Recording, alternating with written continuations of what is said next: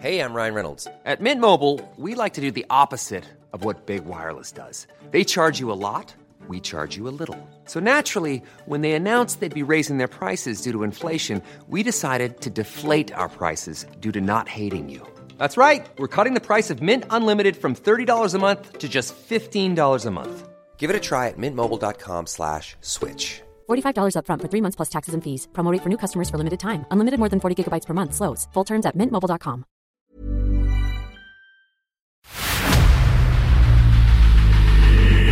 dedo en la llaga. Había una vez un mundo en el que nadie creía. Un país de historias inexplicables. Una nación con personajes asombrosos. Santo Tomás tenía razón. Hay que ver para creer. El México increíble. Las verdades que duelen. La voz de los que callan. El dedo en la llaga. Infórmate, diviértete, enójate y vuelve a empezar. El Heraldo Radio presenta El Dedo en la Llaga con Adriana Delgado.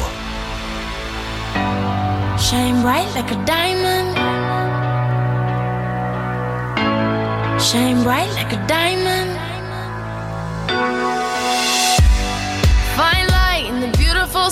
I chose to be happy. You and I, you and I, we're like diamonds in the sky. You're a shooting star, I see, a vision of ecstasy. When you hold me, I'm alive. Las 3 de la tarde con un minuto y 50 segundos tiempo del centro del país. Gracias por sintonizar el 98.5 de su FM en la Ciudad de México, Heraldo Radio y por supuesto una amplia red de estaciones a lo largo y ancho del territorio nacional. Usted sabe de costa a costa, de frontera a frontera y un poco más hacia allá en los Estados Unidos. Yo soy Samuel Prieto, les saludo a nombre de Adriana Delgado, titular de este espacio, y estamos escuchando a Rihanna. Ese Diamonds, esta canción fue la que remató el, final de su concierto del medio tiempo en el Super Bowl 57, que ya hablaremos bastante de él porque hay mucho que decir. Este, pero bueno, esta canción eh, estuvo ahí eh, en medio de, un concierto que también tuvo su polémica. Vamos a escuchar un poquito más.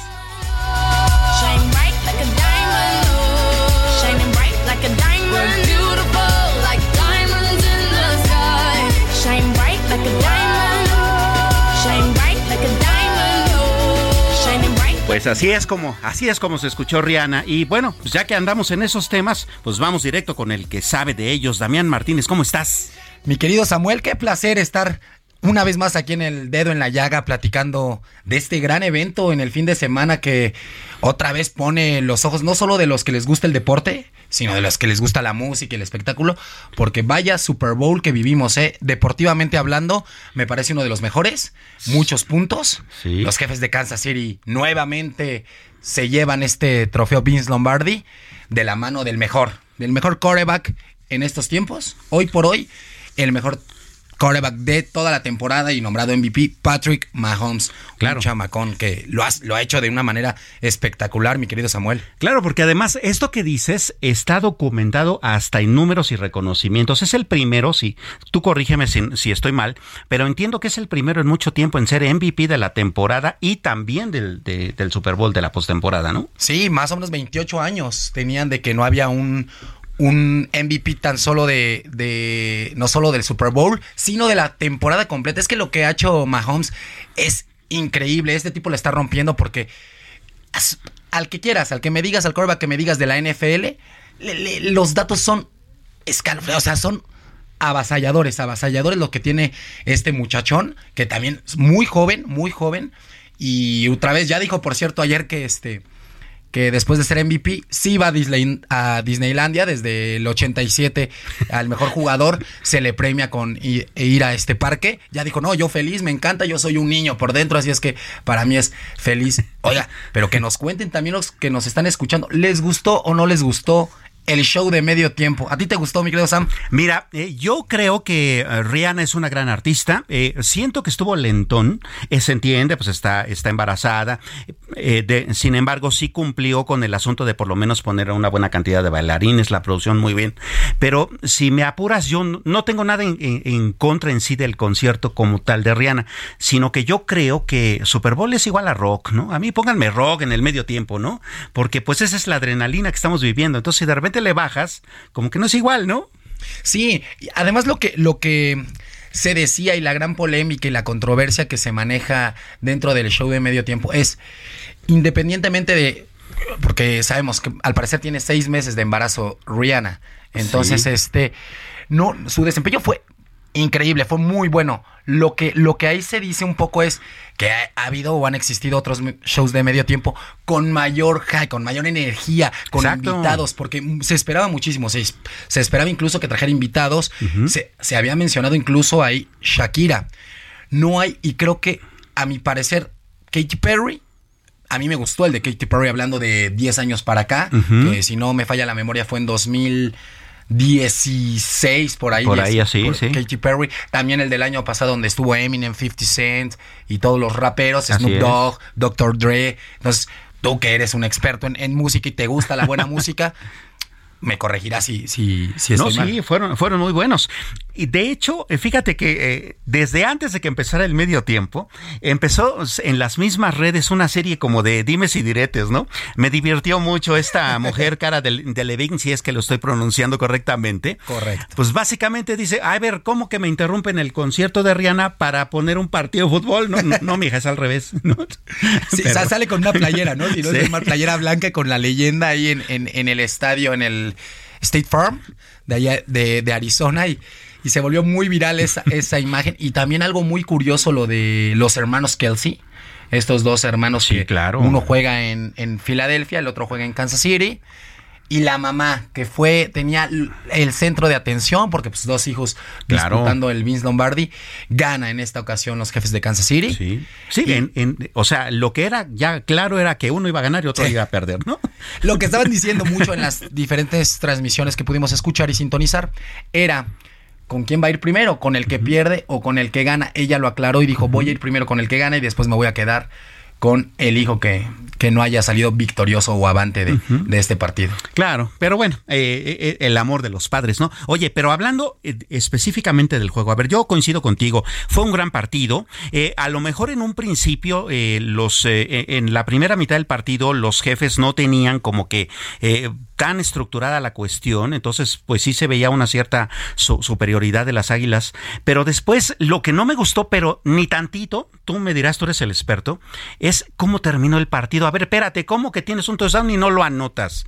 O sea, me parece, y lo digo con respeto, eh, como aquel futbolista de soccer que se tira al piso a lloriquear aunque no tenga ni un rasguño, ¿no? O sea, no me gustó, no me parece digno de un Super Bowl. ¿Tú, qué, tú, ¿Tú cómo lo ves? A mí me parece que este Super Bowl tenía que tener ese condimento y fue así. A muchos no les gusta, a otros tanto sí. Me parece que es muy polémica esa última también decisión, faltando menos de dos minutos para que termine el partido. Esta interferencia sobre Juju Smith, que se la dan a favor, o sea, le dicen, hay interferencia. Muchos dicen que no. Hoy sale a declarar, por ahí lo escuchábamos en ESPN de, de los Estados Unidos, eh, que dicen, sí, sí lo, sí lo sujeté y medianamente se pudo marcar o no se pudo marcar esa interferencia. A mí me parece que ese partido no necesita de ese tipo de errores arbitrales o de polémicas o jugadas controvertidas o como bien lo mencionas. Si puedes ya liquidar el partido, liquídalo. Pues sí, hazlo, porque para, eso es. Y se define con un gol de campo. Con un gol de campo eh, terminas un Super Bowl muy emocionante, de muchos puntos y donde reitero, lo de Patrick Mahomes sale lesionado del tobillo y dice, ¿saben qué, señores? Quiero seguir jugando. juego. Es fantástico. Claro. Entonces sí, de repente como que demerita eso. Eh, un poco, eh, por lo que entendí entre las narraciones de los diversos comentaristas, la, tuvimos cuatro opciones para ver el Super Bowl. Este, y algunos decían, es una estrategia un poco para que en la siguiente serie ofensiva las águilas no tengan una opción, ¿no? Eh, quedaban poco menos de dos minutos. Podría pero a ver, señores, históricamente ha habido Super Bowls que se han definido en los últimos dos segundos. ¿no? ¿Por, qué nos privan a los aficionados de algo así, no? No, o sea, justamente querían que esta ofensiva de, de, las Águilas de Filadelfia tuviera todo, todo, todo el poder, se marca esta interferencia y llega este muchachón Harrison Butker y hace efectivo el, el gol de campo. A mí me parece que sí, el fútbol americano y el emparrillado las estrategias son fundamentales, pero a veces no tienes que o, tienes que romper un poco ese paradigma de si bien estructurado así, porque si hoy te sale, mi querido Samuel, eres un héroe y si no te sale, este, quedas como un villano, que me parece que es lo que le, le faltó a las Águilas de Filadelfia.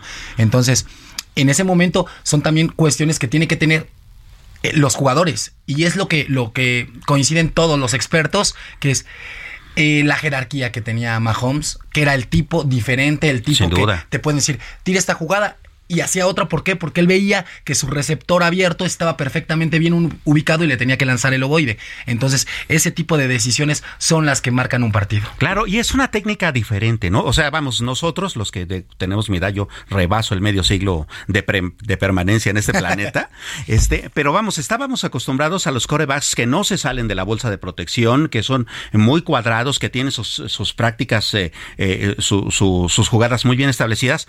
Mahomes es bastante más más, eh, eh, más joven, ¿no? Es de los que sí, es más de los que ah, incluso anotan por sí mismo, ¿no? Él lo intentó en alguna de las bastantes jugadas avanzar eh, una buena cantidad de yardas, este, hasta que él fue el que consiguió el primero y diez, ¿no? En, en medio de toda la rebatinga que se dio durante, durante esa serie ofensiva. Vamos, Ahora tú, dime una cosa, ¿tú eh, crees o, visualizas dentro de unos 10 años a, Mahomes al nivel de Tom Brady, por ejemplo? Tiene 27 años Patrick Mahomes, tiene ya dos este, anillos de la NFL, 10 años. Yo creo que podría ser el sucesor de Tom Brady. Me parece que tiene una larga carrera. Tom Brady se acaba de retirar a los 45 años.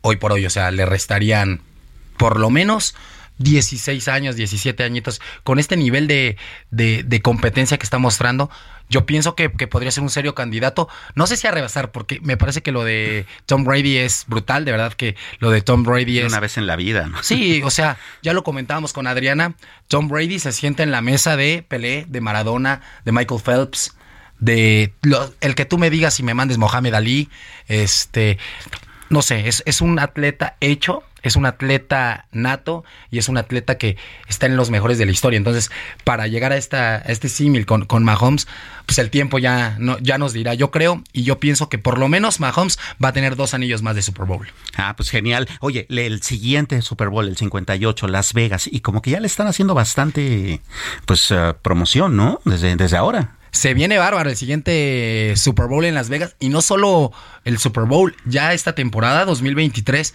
regresa el Gran Premio de Las Vegas, que también va a ser un espectáculo, porque pues ya, bien lo dicen, lo que pasa en Las Vegas se queda en Las Vegas y quien no quiere ir a disfrutar un partido de Supertazón y un Gran Premio de la Fórmula 1, de los eventos con mayor eh, asistencia a nivel mundial. O sea, la Fórmula 1 es un imán también de taquilla, igual que la, Sin duda. Que, la, que la NFL. Entonces, son dos muy buenas opciones para disfrutar en esta llamada ciudad del pecado. Sin duda. Eh, por cierto, justamente hablando de Fórmula 1, hoy dos escuderías presentaron su, su monoplaza, eh, que fue McLaren y Aston Martin, ¿no? Ya lo hizo Red Bull, ya lo hizo su hermana menor, este, Alfa Tauri. lo han hecho seis en total, faltan cuatro que se van a resolver entre, entre entre mañana y, el jueves de esta misma semana. Eh, la parrilla de salida pues ya está básicamente puesta. El Gran Premio de Las Vegas va a ser, por cierto, callejero, ¿no? Entonces ahí se van a encontrar en el trayecto eh, por el Velayo, por el Treasure Island, por el Allegiant Stadium, que es donde se va a jugar el Super Bowl, ¿no? Por, eh, vamos, pinta para que sea algo muy espectacular. No, sin duda alguna, y, bien lo comentas, eh, el Gran Premio y la Fórmula 1 es un espectáculo. Sí, hoy, hoy, bien lo mencionas, McLaren presenta este monoplaza, el MCL60. Es un poco distinto al anterior, al, monoplaza que tenían. Es, a, mí me, a mí me gustó mucho, la verdad. Y este ya veremos al piloto Lando Norris. a ver, que quedaron en quinta, en, en, la general, en quinta posición la temporada pasada. Ya veremos cómo le va en este. Yo creo que va a seguir eh, dominando la escudería de Red Bull, de, del Toro. Eh, y esperemos que ahora sí esta relación con Max Verstappen y Sergio El Checo Pérez se lime, ¿no? Porque al final del día son compañeros de equipo y se trata de que el equipo se consolide y también que el mexicano tenga, tenga una participación más destacada, que se haga el 1-2. Por supuesto. De hecho, buena parte, digo, históricamente buena parte de los equipos de Fórmula 1, pues deben tener, por supuesto, un piloto 1, un piloto 2, porque si ambos se canibalizan, el equipo se vuelve un problema. Pero generalmente llega a pasar que las primeras dos o tres carreras son las que deberían determinar cuál es el piloto que va a ser la bandera, ¿no? Entonces, bueno, esperemos también que a Checo Pérez le den un automóvil eh, que tenga las mismas oportunidades, eh, que tenga un piso parejo, como llaman en la política, ¿no? Con, respecto al de Max Verstappen, que pueda entonces en esas dos o tres primeras carreras eh, desarrollar una buena cantidad de puntos y un desempeño importante para poder ser entonces el que lleve la insignia este año, ¿no? Que sería genial tener un, un campeón mexicano de Fórmula 1 que nunca lo hemos tenido a pesar de la, de la amplia tradición automovilística que tenemos en el país. Totalmente, yo creo que sí es campeón Sergio Pérez en algún momento de, de la Fórmula 1 se, se pone al nivel de el oro en los Olímpicos cuando lo consiguió México en el 2012. Sería algo fabuloso para el país que tan necesitado está, la verdad, de, de buenos momentos, de que esta parte deportiva también sea una salida y una válvula de escape en el buen sentido para todos los aficionados y, no solo que haya este tipo de notas. Ya lo sabemos cómo, cómo, cómo está el país, ¿no? Entonces, que el deporte sea esta válvula de escape y que sea siempre un referente de buenas cosas para los mexicanos. Sin duda, y vamos, Checo Pérez está ahí, puede ser. Oye, algo que me llama mucho la atención de las presentaciones de las escuderías de Fórmula 1 es que, a ver, ya llevamos seis y solamente una ha dicho, a ver, este es el coche con el que voy a correr. Generalmente nada más son liveries, ¿no? Son cómo se va a ver el coche en función de las marcas, de los patrocinios. En realidad esas presentaciones ya no son como las hacían antes, que hacían grandes este, y fastuosas presentaciones. Ahora pues las ponen ahí en el YouTube, en vivo, ¿no? Este, estas son nuestros nuevos patrocinadores. Se evitan costos, casi, casi. Sí, pero, pero como que le quitan el encantito, ¿no? Digo, he visto automóviles que sí traen diferencias.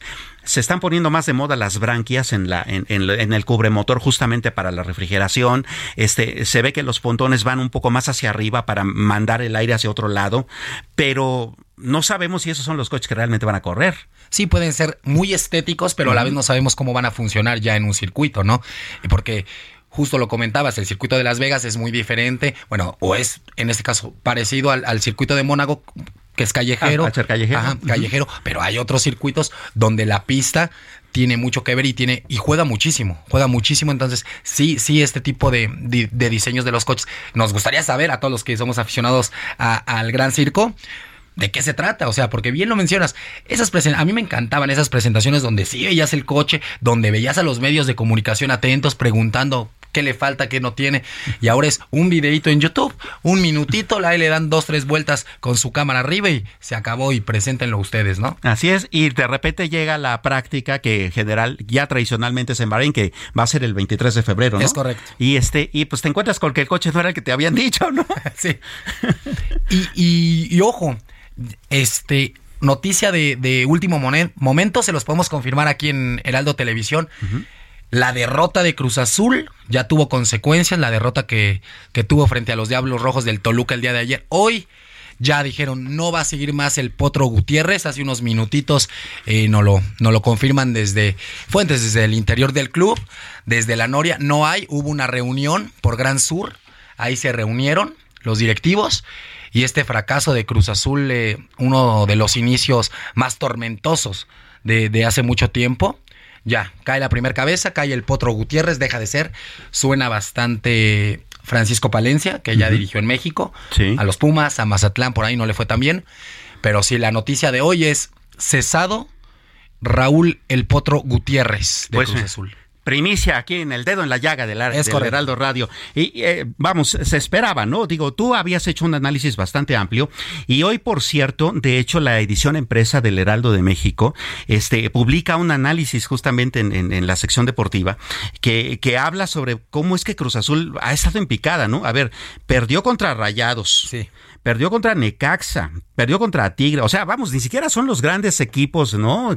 Eh, en los que sí tendría que estar catalogado el Cruz Azul, ¿no? Este perdió con el Toluca, que es el que me imagino el, la gota que derramó el vaso. Sí, nos lo contaba bien nuestro compañero en deportes eh, en la redacción Alfredo Ascensión, que tiene bastante contacto eh, ahí en el, en el, seno de Cruz Azul. Sí, este, esta, esta noticia se veía venir, se veía venir y los puntos que ha obtenido la máquina es que, o sea, con el plantel que tiene Cruz Azul, uno de los más caros del fútbol mexicano, junto a Tigres, Monterrey, América, o sea, Cruz Azul de verdad no, no tiene por qué estar en esos, en esos lugares de la tabla del fútbol mexicano. Y hoy se toma la decisión, que ya bien lo comentabas, mi querido Samuel, y lo, habíamos platicado, ya se venía gestando, ya se dependían de este resultado y no tardarán en, hacerlo oficial en, redes sociales. Tú, eh, ¿Cómo ves el fondo del equipo más allá de esta circunstancia que es muy sintomática de su historia? Vamos, la Real Academia Española de la Lengua incluyó hace un par de años en el diccionario la palabra cruzazulear y la asocia con, pues ya merito, pero no se pudo, ¿no? Este, está, está en el diccionario. ¿Qué le pasa al Cruz Azul? ¿Qué le pasa? Yo, yo me parece y te soy muy honesto y muy sincero y a todos los que nos escuchan nos gustaría también que nos mandaran sus mensajes. ¿Qué pasa con Cruz Azul? Pasa que a Cruz Azul lo tienen secuestrado totalmente. O sea, tienes que dividir lo deportivo de la cooperativa. O sea, la misma persona que toma decisiones en la cooperativa no puede tomar decisiones en una institución tan grande como es Cruz Azul. Eh, deportivamente hablando, a veces se les va por otro lado las decisiones que tienen que tomar y la contratación de jugadores a veces va más por el negocio con, con, con, los representantes, con los que traen ese tipo de jugadores, que ya hubo por ahí varios, varios análisis también de cuánto te llega un jugador, cuánto, cuánto lo vendes. Entonces, y fíjate que, a mí me parece que los jugadores que han llegado a, Cruz Azul han sido muy buenos, muy buenos futbolistas. O sea, también la venta del Chaquito Jiménez, que por cierto anotó gol en la victoria del Feyenoord este fin de semana. Me parece muy bueno darle salida a estos jugadores.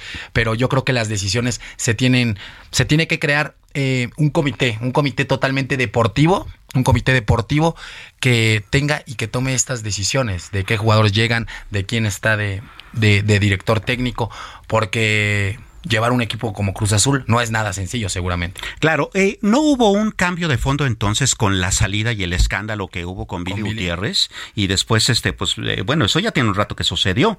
Este, vamos, al parecer como que no hubo una lección muy aprendida que digamos entonces, ¿no? No, no, y, y lo peor de todo es que después de conseguir este campeonato tan anhelado, después de más de 23 años, eh, Cruz Azul tendría que seguir siendo referente y tendría que estar en los primeros puestos y no, ya lo vemos con este tipo de resultados. Entonces, eh, me parece que las decisiones no han sido las correctas. Eh, se le dio un, un, tiempo a Raúl El Potro Gutiérrez que tomó al equipo también de manera, primero, con un interinato que pensaban traer otro, otro director técnico. Ahora lo había hecho medianamente bien el torneo pasado, hoy no se le dan los resultados. A mí me parece que el culpable no es el Potro Gutiérrez desde ahí.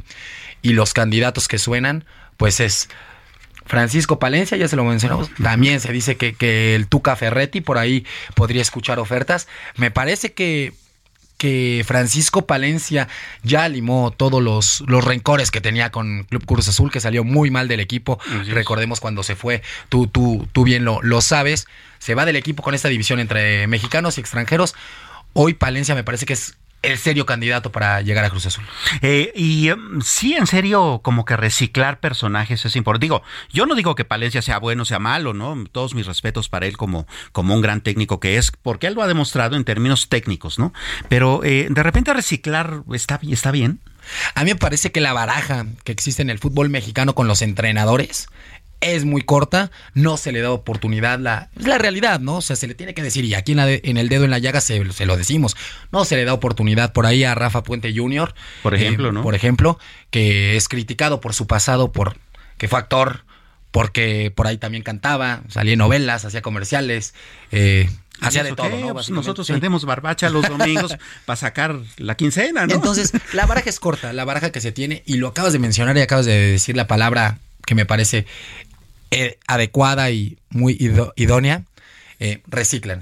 el fútbol mexicano recicla y recicla y recicla eh, entrenadores. Entonces, siempre es la misma baraja. Si tú te das cuenta, sale uno y los nombres son los mismos. Son los mismos, ¿no? Se hablaba, por ejemplo, del Piojo Herrera de nuevo para la selección. Ya está en Cholos. Ya está en Cholos, ¿no? Eh, el, del entrenador que estaba en Tigres, ¿no? Que es muy malhumorado. Se, también se hablaba para el Cruz Azul. Vamos, o sea, los mismos nombres, ¿no? Tuca Ferretti siempre está ahí. Ya vimos que regresó Mazatlán a Romano después de, de no tener un tiempo dirigiendo. Entonces, esa es la información que les tenemos y, y la verdad que con, con, esta información y contigo Samuel, que es una gozada, siempre lo decimos, estar aquí presentes con los deportes y dando esta nota de que el Potro Gutiérrez no será más el técnico de Cruz Azul, pues te cedo el micrófono. Ah, pues muchísimas gracias Damián Martínez. Gracias por, este, por estar con nosotros aquí en el dedo en la llaga. Vamos a una pausa, no, no le cambie, no nos tardamos.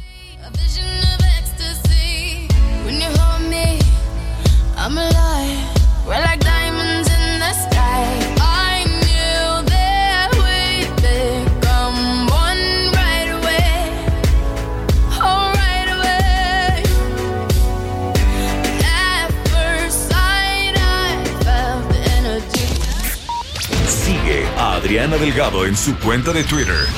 Arroba Adri Delgado Ruiz. Además, te invitamos a enviar tus opiniones y comentarios en texto o por mensaje de audio a través de WhatsApp al 55 2544 3334. Y si quieres escuchar El Dedo en la Llaga de El Heraldo Radio, en cualquier momento y donde quiera que te encuentres, descarga el podcast disponible en Spotify y iTunes.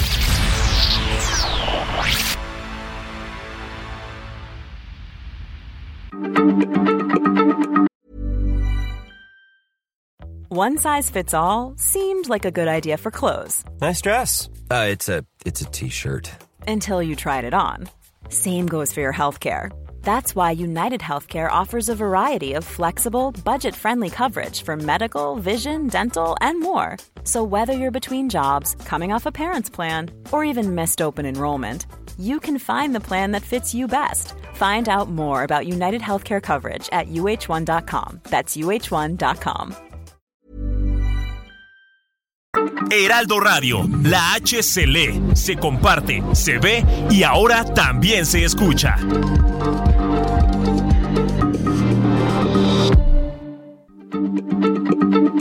Heraldo Radio, la H se lee, se comparte, se ve y ahora también se escucha.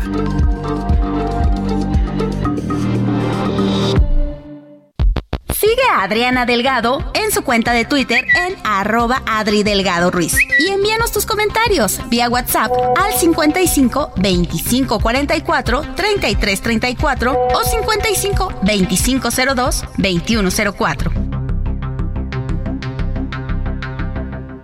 Adriana Delgado entrevista en exclusiva a la senadora Xochil Gálvez Ruiz.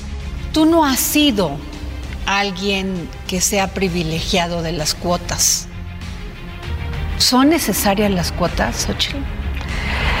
Mira, yo sí creo que en un país tan machista como el que tenemos era necesario la paridad, porque ahora son, hablamos de paridad.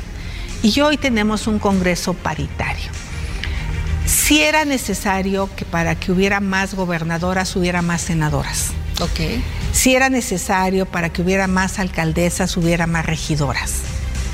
Eso ya se dio y ya está clarísimo cómo se han incrementado el número de alcaldesas, el número de diputadas, ya somos 50 y 50.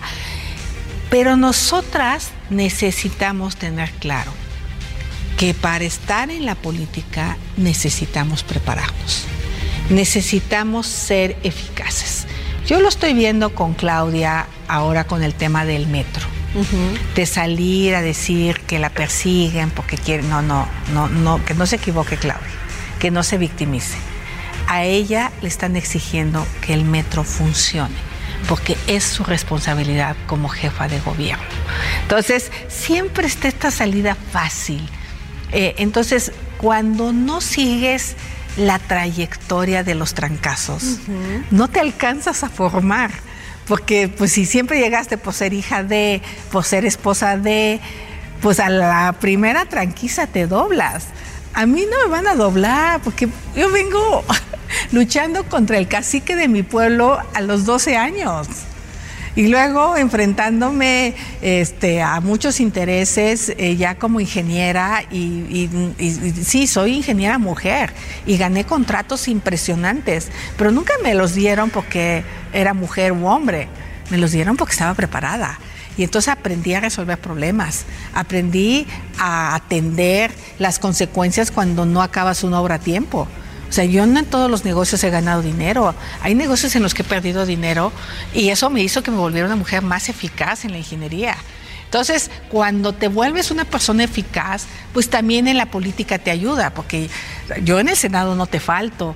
Estudio muchísimo, entiendo los problemas, pero no es obra de la casualidad, es porque me dedico. Entonces, yo les diría a las mujeres que han tenido de alguna manera la vida fácil para llegar por, por la vía de las cuotas este, eso no te garantiza que aguantes eh, la posibilidad de gobernar una ciudad o de gobernar un país. Jueves, 10.30 de la noche, El Dedo en la Llaga, Heraldo Televisión. Oiga, sí, no se pierda esta entrevista este jueves este, por Heraldo Televisión este, con Xochil Gálvez que realizó Adriana Delgado, con, eh, conductora titular de este espacio del, del, Dedo en la Llaga, quien por cierto no está en este momento en la cabina, no porque ande descansando, eh, está haciendo todavía más entrevistas para este programa y para el de televisión que usted va a escuchar en los próximos días con información bien interesante y exclusivas, como usted sabe, siempre tenemos acá en el Dedo en la Llaga. Oiga, el siguiente tema es eh, uno que también está muy en boga de, de todos, que es el, juicio este eh, que se está siguiendo al exsecretario de Seguridad Pública Federal, Genaro García Luna, allá en Nueva York. Pero antes de ir directo a este tema, déjeme recomendarle eh, la edición impresa del Heraldo de México del día de hoy, las páginas... Eh, 6 y 7, hay una entrevista bastante extensa, bien interesante, con Rosa Isela Gutiérrez, eh, que ella es la actual secretaria de Seguridad Pública del Gobierno Federal, titulada, pues no somos García Luna, ¿no? Eh, así es, y ahí Rosa Isela Rodríguez pues sí nos dice eh, sus datos, ¿no? Además de que es un eh, perfil bastante personal de quién es ella, que eso es muy interesante, pues también nos da números bastante pues como para ponernos a pensar. Por ejemplo, ella dice que en diciembre de 2018 se cometían 9.062 delitos federales. Cuatro años después hay 30.8% menos. También dice que, por ejemplo, de 2021 a 2022, en los 50 municipios prioritarios del país, el homicidio doloso disminuyó en 11.7%. Bueno, entonces, bueno, son, son cifras bastante interesantes marcan mucho también que falta bastante por hacer en cuanto a seguridad pública, que es el azote que tenemos todos los mexicanos, pero es una entrevista que vale la pena leer, no se la pierda hoy en la edición impresa del Heraldo de México. Pero bueno, uno de los funcionarios anteriores a esto era Genaro García Luna, que hoy, por cierto, en la eh, audiencia que, que, hubo en Nueva York, hubo un... Eh, testigo bastante interesante, Jesús el Rey Zambad, y él dice, por ejemplo, de boca propia, que él mismo le dio eh, sobornas hasta por 5 millones de dólares en dos entregas. Y vamos, el expediente en total dice que Genaro García Luna habría recibido eh, sobornos hasta por 230 millones de dólares en total. Bastante, ¿no? Bastante interesante. Pero vamos a hablar de este tema con quien sabe de estos asuntos, que es nuestro eh, compañero, amigo y colaborador Alejandro Ope. ¿Cómo estás, Alejandro? Buenas tardes. Alejandro, al parecer tenemos ahí algún problemita con la comunicación. Vamos a restablecerla muy rápido. Pero como le comentaba este testigo de la fiscalía, eh, detalló que en 2006, este, él eh, siendo integrante del cártel de Sinaloa, se reunió en dos ocasiones en un restaurante muy exclusivo de acá de la Ciudad de México y en una entrega le dio tres millones de dólares a Genaro García Luna en un maletín y en una entrega posterior le dio otros dos millones de dólares.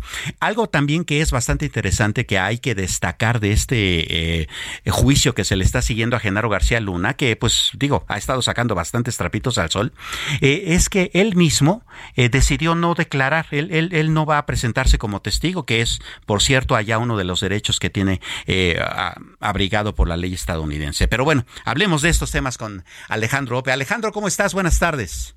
Buenas tardes, buenas tardes, auditorio. Eh, Alejandro, ¿cómo ves tú eh, la secuencia de lo que ha estado sucediendo justamente en este juicio contra Genaro García Luna allá en Nueva York y esta nueva declaración de Jesús el Rey Zambada? Mira, déjame empezar por, lo del, por el Rey Zambada. Eh, no es nuevo lo que está diciendo. Eh, ya había dicho básicamente la misma versión de, estos hechos en 2018, lo de cuando fue la el juicio al Chapo Guzmán, que es la, fue la primera imputación directa en contra de García Luna, ¿no? Eh, entonces, digamos, no ha dado mucho más detalles de lo que se dio en esta ocasión. Eh, entiendo que en este momento estaba el contrainterrogatorio y habrá que ver qué te pregunta el abogado de la defensa.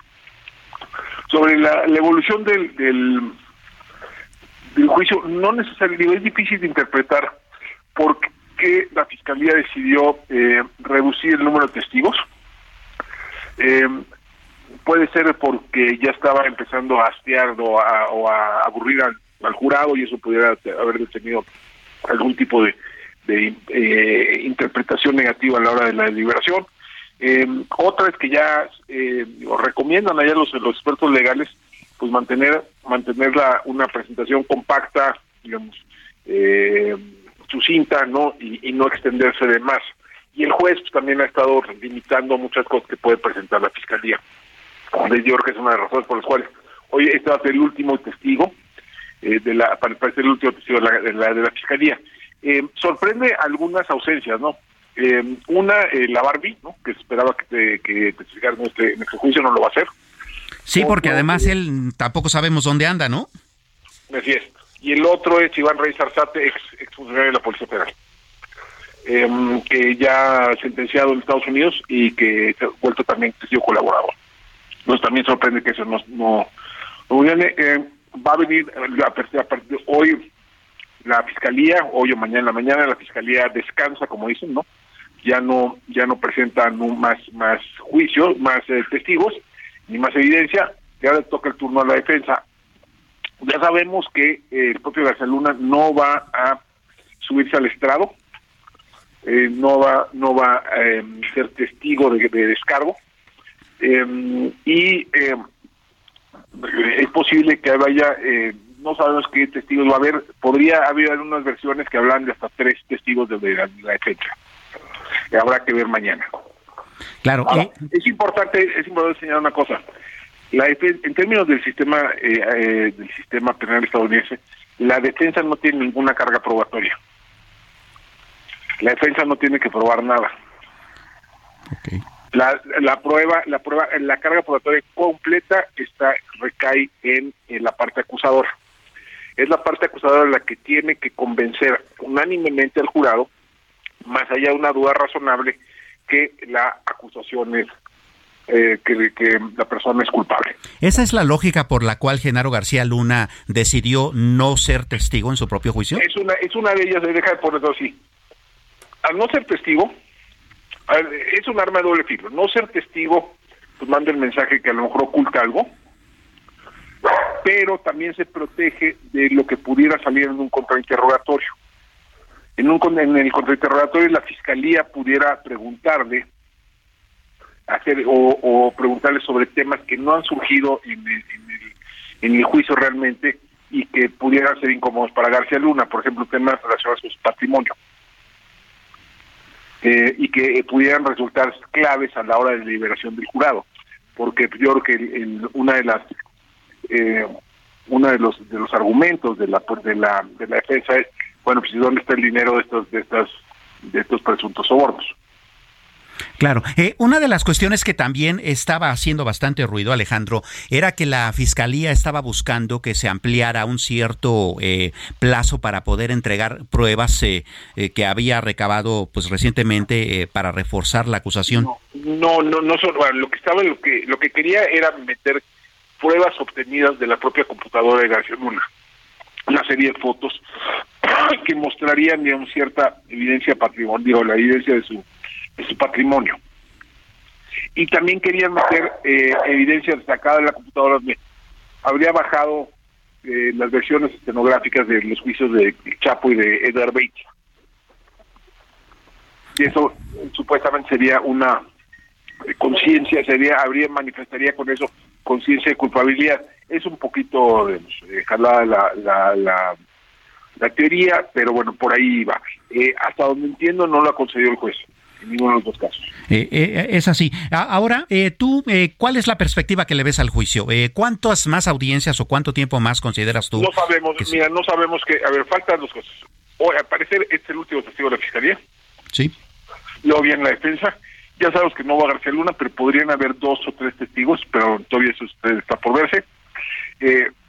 Y una vez una vez que, que eso suceda, vienen los argumentos finales, los alegatos finales, frente al jurado donde, digamos, las partes resumen su caso, ¿no?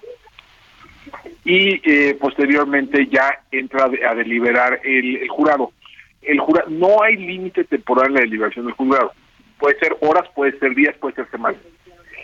Grosso modo, algunos abogados en Estados Unidos estiman que más o menos que hay que calcularle eh, así a ojo de buen cubero un, un día por semana de juicio, un día de deliberación por semana de juicio. Entonces, si habría sido cuatro semanas de juicio, serían cuatro semanas de deliberación del jurado. Aunque eso, digamos, no es regla, es, digamos, estimación gruesa, muy gruesa, ¿no?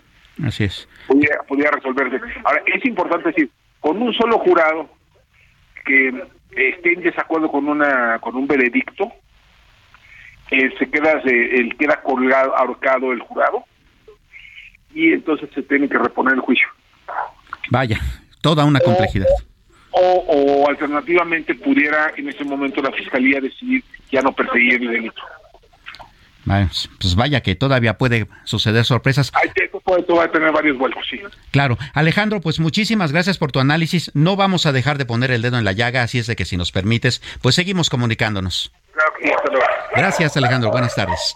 Pues bueno, así las cosas en el caso de, del juicio de a Genaro García Luna allá en Estados Unidos, que bueno, es una de las cosas pendientes, ¿no? De, de dilucidar también acá en México, considerando que ese fue el periodo en que se desató toda la violencia de los cárteles eh, de la droga acá en el país y que pues eh, nos llevó a toda esta vorágine de crimen organizado que ahora estamos viviendo.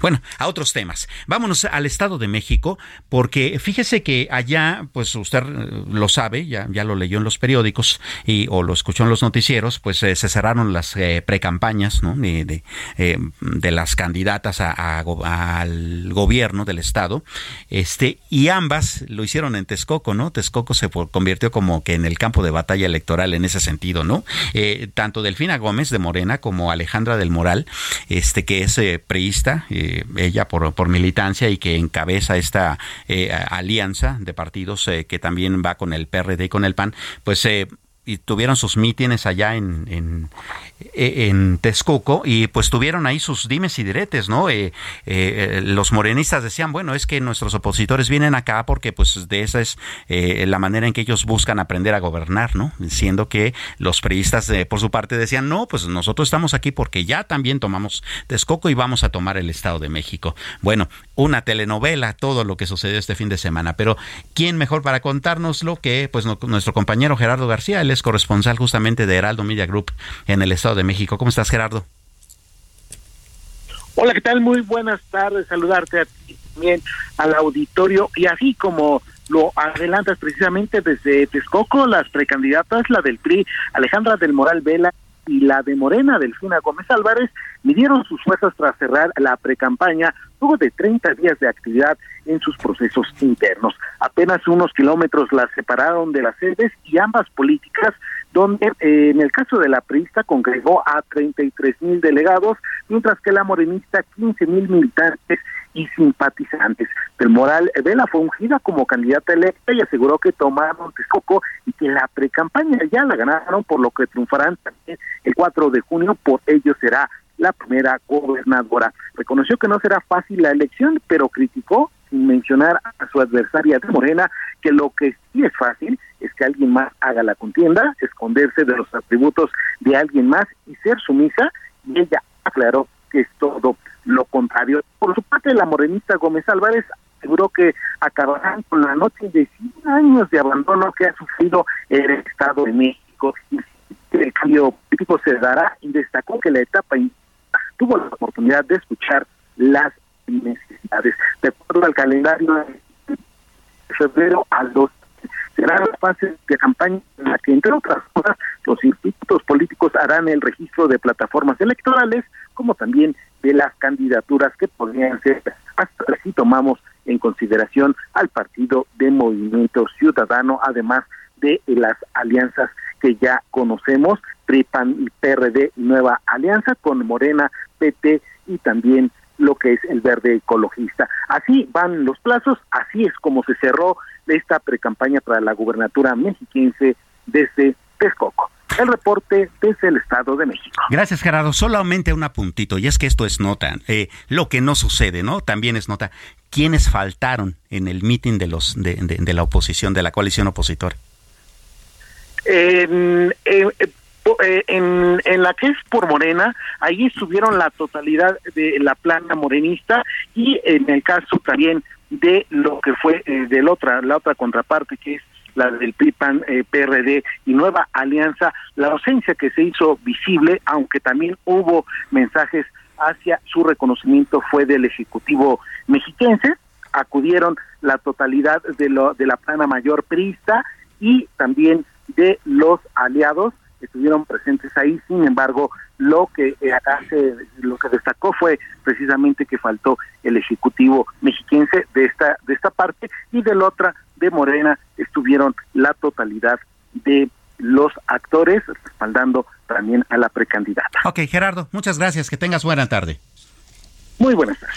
Bueno, pues ahí como ve, eh, así, así se están moviendo las cosas electoralmente allá en el Estado de México. Ahorita pues van a tener un pequeño respirito, ¿no? Pero en cuanto arranque la campaña nuevamente, pues bueno, estarán ustedes allá, nuestro, este, nuestros paisanos del Estado de México, pues hundidos en una batalla electoral bastante, bastante importante. Oiga, otro dato, eh, otra información que también eh, no podemos dejar de largo, es una noticia muy triste y es la muerte de Proteo.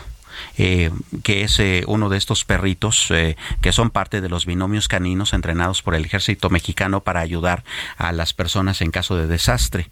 Y bueno, usted sabe, él era parte de la misión que el ejército mexicano envió allá a Turquía para ayudar luego de todo este desastroso terremoto que ocasionó ya la muerte de más de 30 mil personas en esa zona, en esa zona del mundo. Bueno, pues Proteo falleció, este, y ah, pues bueno, así es como terminó su, su vida como, como un ser de ayuda para la raza, para la raza humana y bueno, pues el ejército mexicano ha estado este pues rindiéndole los honores propios de un héroe, porque eso es lo que era Proteo. Ángel Arellano, ¿cómo estás? Muy bien, Samuel, ¿cómo te va? Muy buenas tardes. Buenas tardes a usted que nos sintoniza. Vamos con un resumen de noticias. Ahora que hablas de el sismo que sacudió aquella parte del mundo, el gobierno de México anuncia que donará 6 millones de dólares unos 112 millones de pesos a Siria en apoyo a los afectados por este sismo, el más grave de que se tenga memoria en el último siglo. En la conferencia de prensa matutina el del que encabeza el presidente Andrés Manuel López Obrador estuvo el canciller Marcelo Ebrard, quien detalló que el apoyo económico se dará a través de la Organización de Naciones Unidas.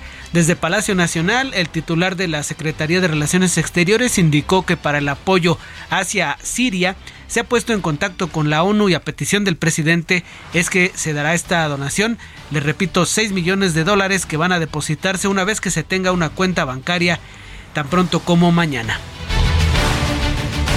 Y las cifras, más de 34 mil personas ya se ubica como las que habrían perdido la vida y decenas de miles más que han resultado heridas después de este terremoto de magnitud 7.8 allá en Turquía y Siria que ocurrió la semana pasada. Es la cifra que dio a conocer la autoridad, pero por desgracia esta va creciendo día con día. Los sobrevivientes, muchos de los cuales no tienen hogar, podrían enfrentar aparte un desastre secundario ya que el frío y la nieve provocan condiciones horribles que van a empeorar, dijo la Organización Mundial de la Salud. Imagínate quedarte sin casa y después te quedas en temperaturas bajo cero.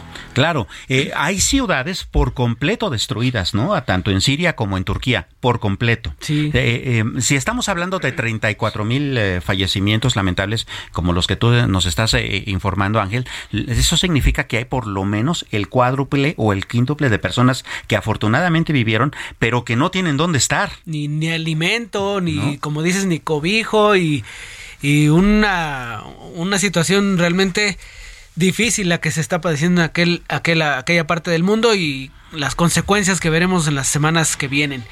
Vamos a seguir con la información. Fíjate que la Comisión Federal para la Protección contra Riesgos Sanitarios, COFEPRIS, y la Administración de Alimentos y Medicamentos del Gobierno de los Estados Unidos, la FDA por sus siglas en inglés, han celebrado ya una primera reunión de alto nivel de este año 2023 en la que se acordó un plan de ejecución para este año que garantice la seguridad y calidad, así como la eficacia de medicamentos, así como la inocuidad de alimentos en beneficio de la salud de las poblaciones de ambos países. El titular de la COFEPRIS, Alejandro Osbarch Pérez, expuso ante la delegación estadounidense que encabezó, por cierto, la directora de la Oficina de América Latina de la FDA, Catherine Serrano, los avances que tiene la comisión durante el periodo de 2022 en diferentes rubros, por ejemplo en materia de vigilancia sanitaria. La agencia reguladora mexicana clausuró por primera vez 79 clínicas quirúrgicas irregulares e impuso un total de 23 millones de pesos en multas. Las áreas donde se va a profundizar la colaboración son dispositivos médicos donde se pretende alinear los marcos regulatorios y también en la participación del Foro Internacional de Reguladores de Dispositivos Médicos y el programa de auditoría de dispositivos médicos. Es parte de lo que dio a conocer la COFEPRIS en esta reunión que sostuvo con su contraparte de los Estados Unidos. Es lo que tenemos al momento, mi estimado Samuel. Oye, qué interesante. A ver, hay que recordar nada más, eh, hablando justamente de estos datos, que hace muy poco tiempo aquí en esta misma mesa de trabajo del dedo en la llaga estábamos informando sobre un caso en Durango, en donde por cierto ya van 34 personas fallecidas justamente por la contaminación de, eh, de la sustancia que les iban a poner para poder eh, operarlas, ¿no? Sí, y que el- les ocasionó justamente la meningitis. meningitis, sí. Que todavía hay como 74 casos en donde eh, está sucediendo esto. Vamos, la COFEPRIS tiene un eh, papel muy importante que, que desempeñar en este asunto y es bueno que empieces ya a ponerse las pilas, ¿no? Exactamente, sí, porque en unos procedimientos quirúrgicos que fue la, anestesia y que no tenían mayor complicación, resulta que los familiares este, tienen la noticia de que falleció su familiar. Imagínate nada más. Vaya, qué cosa. Bueno, pues hasta aquí el dedo en la llaga. Yo soy Samuel Prieto, acompañando a mi querido amigo Ángel Arellano, eh, a nombre de Adriana Delgado. Que tenga usted muy buena tarde y muy buen provecho.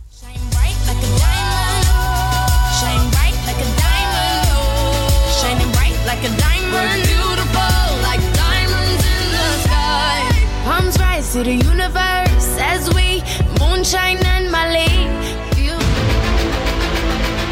El Heraldo Radio presentó El Dedo en la Llaga con Adriana Delgado.